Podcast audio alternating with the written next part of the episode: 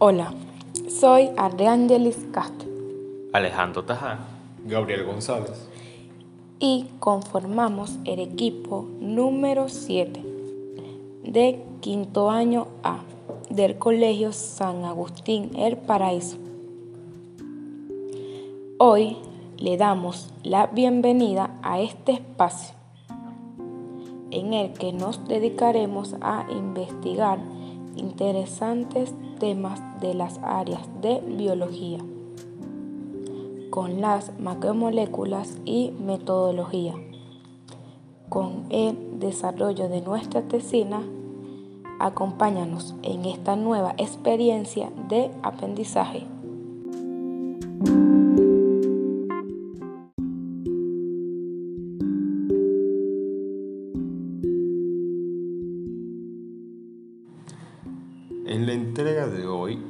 Conversaremos un poco sobre las macromoléculas, también conocidas como biomoléculas. ¿Qué son? ¿Cómo están conformadas? ¿Cuáles son sus tipos? Y todo lo relacionado con ellas, con el propósito de crear un contenido ameno que sea de ayuda, guía o complemento para nuestra audiencia.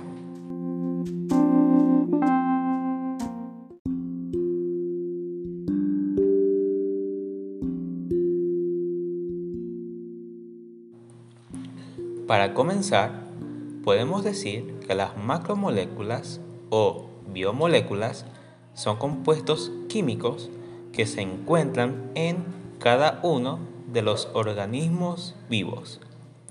Las mismas son consideradas el fundamento de la vida, es decir, el pilar fundamental de la existencia. Incumplen funciones importantísimas e imprescindibles para los seres vivos.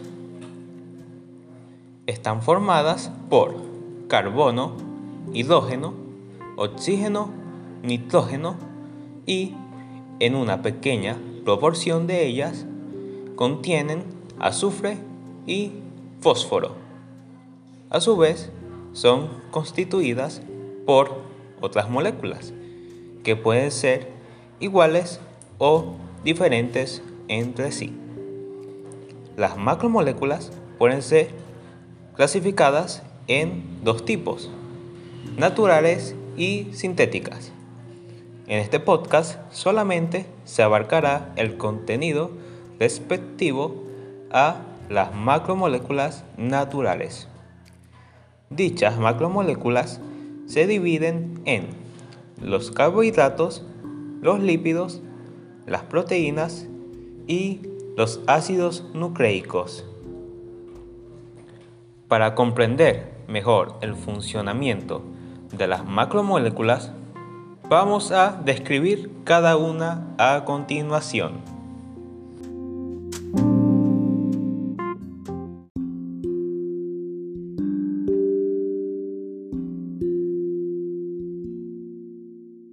Los carbohidratos o sacáridos son biomoléculas formadas por carbono, hidrógeno y oxígeno mayoritariamente y en menor proporción se componen de nitrógeno, azufre y fósforo tienen como función principal contribuir en el almacenamiento y conseguir la energía de forma inmediata. Los carbohidratos se dividen en los monosacáridos, que se encuentran formados por una sola molécula son los más y la principal fuente de combustible del organismo. Son ejemplos de ellos la glucosa, la fructosa y la galactosa. Otro tipo son los disacáridos, los cuales están compuestos por dos moléculas de monosacáridos, Los más comunes son la sacarosa, la martosa y la lactosa. Finalmente están los polisacáridos, que son una clase de hidratos de carbono constituido por 10 o más monosacáridos. Algunas son almidón, la celulosa y la quitina. Están presentes en un gran número de alimentos como los lácteos, los granos, las verduras y frutas.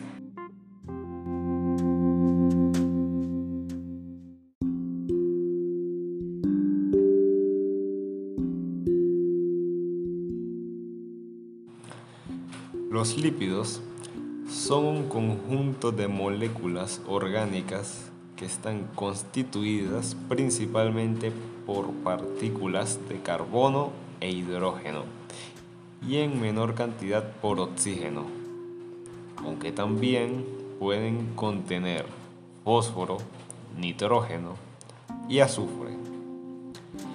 Son los encargados de hacer cumplir diversas tareas en los organismos vivientes, entre ellas la reserva de energía tardío o diferido,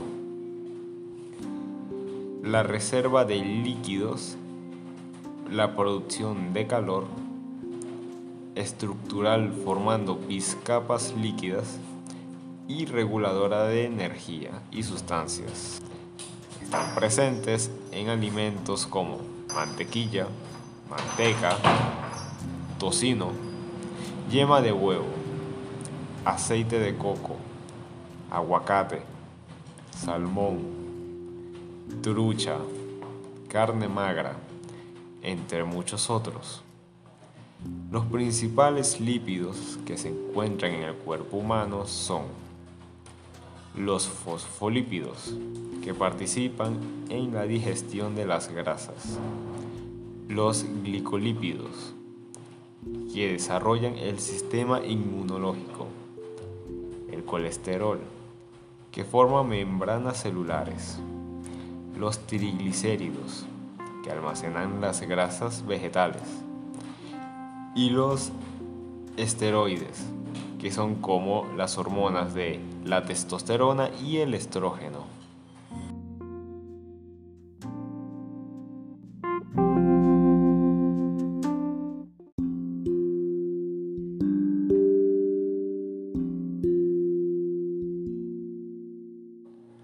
Las proteínas también llamadas prótidos, son biomoléculas formadas por cadenas lineales de aminoácidos, las cuales están determinadas por la secuencia de los nucleótidos de su gen correspondiente.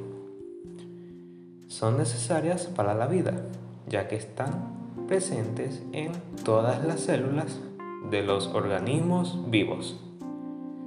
Al mismo tiempo, constituyen el 80% del protoplasma deshidratado de todas las células y son los componentes principales de nuestros músculos, huesos, piel, tejidos y órganos.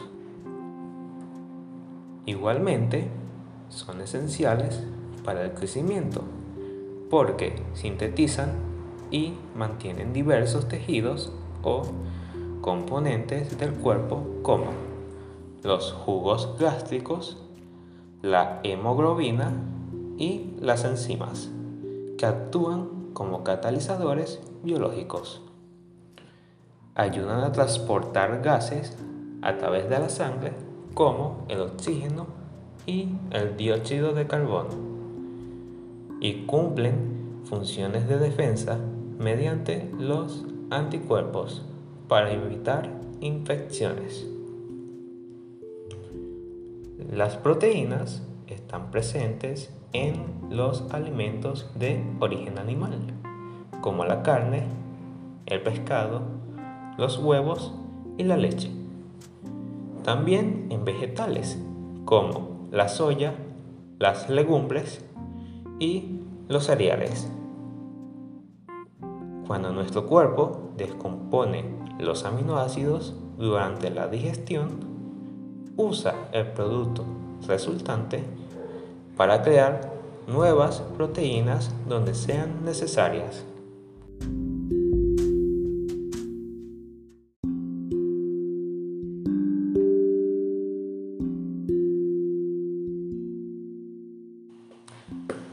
Los ácidos nucleicos son macromoléculas formadas por polímeros lineales de nucleótidos y se encargan de portar el material genético de una especie.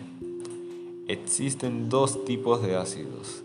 El ácido desoxirribonucleico, ADN, que está compuesto por bases nitrogenadas y desoxirribosa, y un grupo de fosfato. Presenta una estructura de doble hélice y tiene como función almacenar a largo plazo información para construir otros componentes de las células como las proteínas y la autoduplicación para asegurar la transición del material genético. El ácido ribonucleico ARN está conformado por bases nitrogenadas, ribosa y un grupo de fosfato tiene una estructura heteropolimérica lineal de ribonucleidos y su principal función es posibilitar la síntesis de proteínas en el cuerpo.